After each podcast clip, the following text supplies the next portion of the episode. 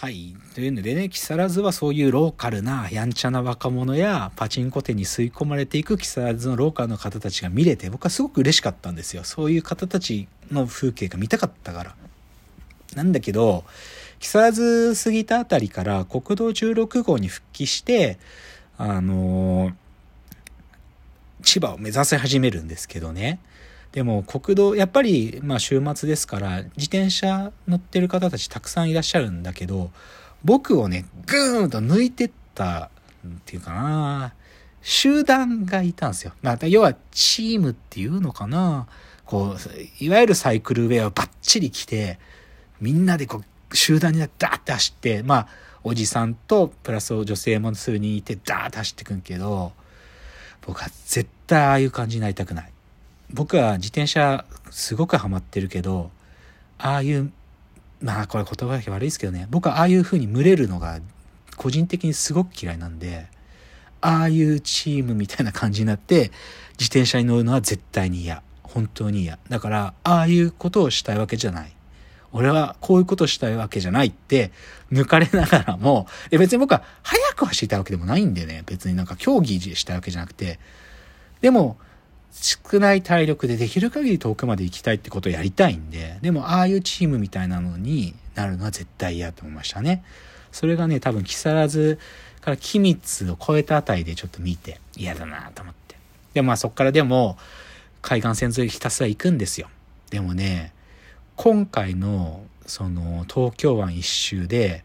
あんまり他の YouTube でどなんか東京湾一周行ってきましたって動画やってる方とか記事でこういうコースで行ってきましたって方が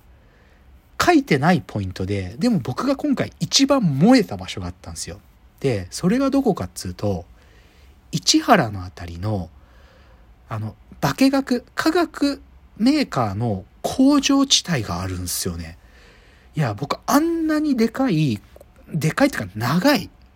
多分20キロ以上ずっと16号線の片側には工場の会、あ、科学の会社だから住友科学とか、クラレとかですかね。なんかもうずっと工場の、あ、科学の会社の工場がひたすら続いてるんですよ。で、それ隣には線路。で、それは、そういう工場で作ったものを運搬するための線路がずっと16号に続いてる場所があって、ここは燃えましたね。正直、さっきの富津岬まで行くのに、もう僕は消耗し半分、8割ぐらいしてたから、もう疲れてるんですよ。かなり体疲れてて。けどね、この市原の化学工場地帯をずっと走るのは燃えましたね。正直体力がもうちょい残ってたら、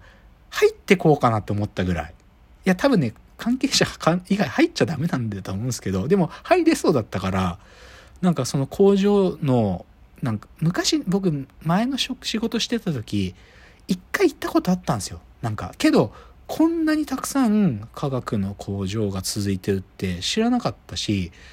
本当に自転車で20キロの間ずっとその化学工場地帯を左に見ながら走るのが気分良かったっすね。本当にいろんな化学メーカーの会社名がもうポンポンポンポン出てくるのがね、めちゃくちゃ燃えた。なんか、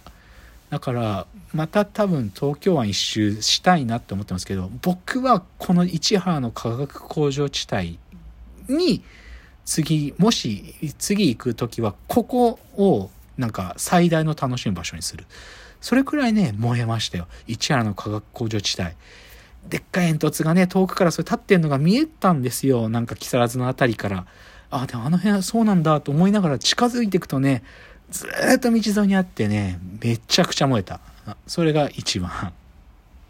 で、16号沿いでも市原のあたりからずーっと抜けて、その化学工場地帯抜けると、ようやく千葉市が見えてくるんです。で、今回僕は、てか、僕は自転車乗ってるんですけど、で、東京湾一周って、大概の人って、ワンデーで行くんですよ。朝出発して、正直ゴールするとき、200数十、210キロぐらい走ったゴールは、最後は夜走るんですよ。ほとんど YouTube の方とか見てると。けど、正直僕自転車乗ってて、なんていうか、何楽しみにして乗ってるかっつうと、やっぱりその街見たいわけですよ。今の化学工場地帯に燃えるとかも夜だったらわかんないわけ。なんかそんなあるとか。なんかさっきの木更津の街でマイルドヤンキーみたいな方たちがいるんだ、この街みたいな。そういうことを見たいがためにチャリンで遠く行ってるっていうのも結構僕にとって重要な話なんで、夜中走るって僕の中で強い動機持てないんですよ。だから今回の東京湾一周の1日目のゴールは僕は日が沈みそうなくらいにここまで行けそうだっていう千葉の町市街地千葉市街千葉市の市街地のカプセルホテルをゴールにしていたんですよ。でそのそこまでであのまあ、前半の栗浜までの70キロで内房をずっと走ってきて7 8 0キロなんで150キロぐらいは走るんですけどでもそれぐらいでまあ、夕方ぐらいに千葉市も着くかなっていう計算だったんで、だから今回の千葉市の、あのね、カプセルホテルザ・インっていう安いカプセルホテル。安いんだけど、綺麗なんですよね、都会的な。でもそれをね、正直ね、1日目のゴールにしておいてよかった。はっきり言って。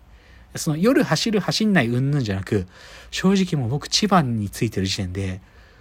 はっきり言って体力もほとんど失ってましたね。膝もね、痛かったし、これ以上正直今日走れないって、もうその千葉の時点で結構思ってた。市原の化学工場地帯気持ちいいなと思って走ってたけど、でもこれ以上行ったら、なんかもう、街風景楽しむとか余裕すらないぐらい消耗してたんで、だか千葉のカプセルホテルまでなんとか1日目たどり着いて。でもですね、このカプセルホテル良かったんですよ。カプセルホテルザ・イン。千葉中央駅の目の前にあるんですけどね。なんかね、都会的なカプセルホテルでです。なんか、でも、土曜日にカプセルホテルそもそも泊まる人なんかいないんでしょうね。貸し切りだったんですよ、ほとんど。で、僕はどっちかというと、自分の自転車ライフの中で重要なのは、そこまで行った時の銭湯とサウナに入ることが極めて重要なんで、そのカプセルホテルザ・インでのサウナ貸し切りだった最高だったなんかもう整いまくってた膝痛いからやっぱりなんかアイシングとかお風呂でしつつサウナ入ってめちゃくちゃ整いましたよカプセルホテル。最高でした。で1ヶ月くらい前にその鎌倉遠征行った時に1日目の終わりを厚木の健康センターで夜を過ごしたんですけど、その時には、これラジオトークでもお話ししたんですけど、僕はおじさんたちのいびきを舐めてたんですよ。前回のその厚木遠征の時は。で、休憩室で休もうとしたのに、おじさんたちのいびきがスズムシのように共鳴し合ってめちゃくちゃうるさかったんだけど、今回のですね、千葉のカプセルホテルはね、いびき地獄いや、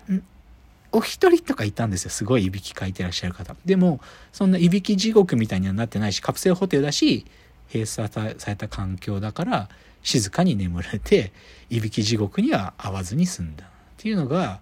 千葉まで来た話ですね。でも、本当に千葉ゴールにしといてよかった。正直これ以上行こうと思ってたら、もう膝ももうマックス痛くなってたし、無理だったっすね。夜にも突入してたし。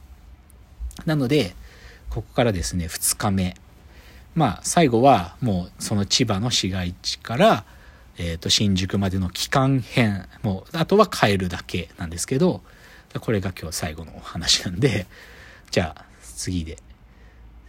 東京に帰ってくるまでの道すがら。そして、なんか、こう自転車について気づいたことみたいなことをちょっと最後お話ししたいと思います。じゃあ次です。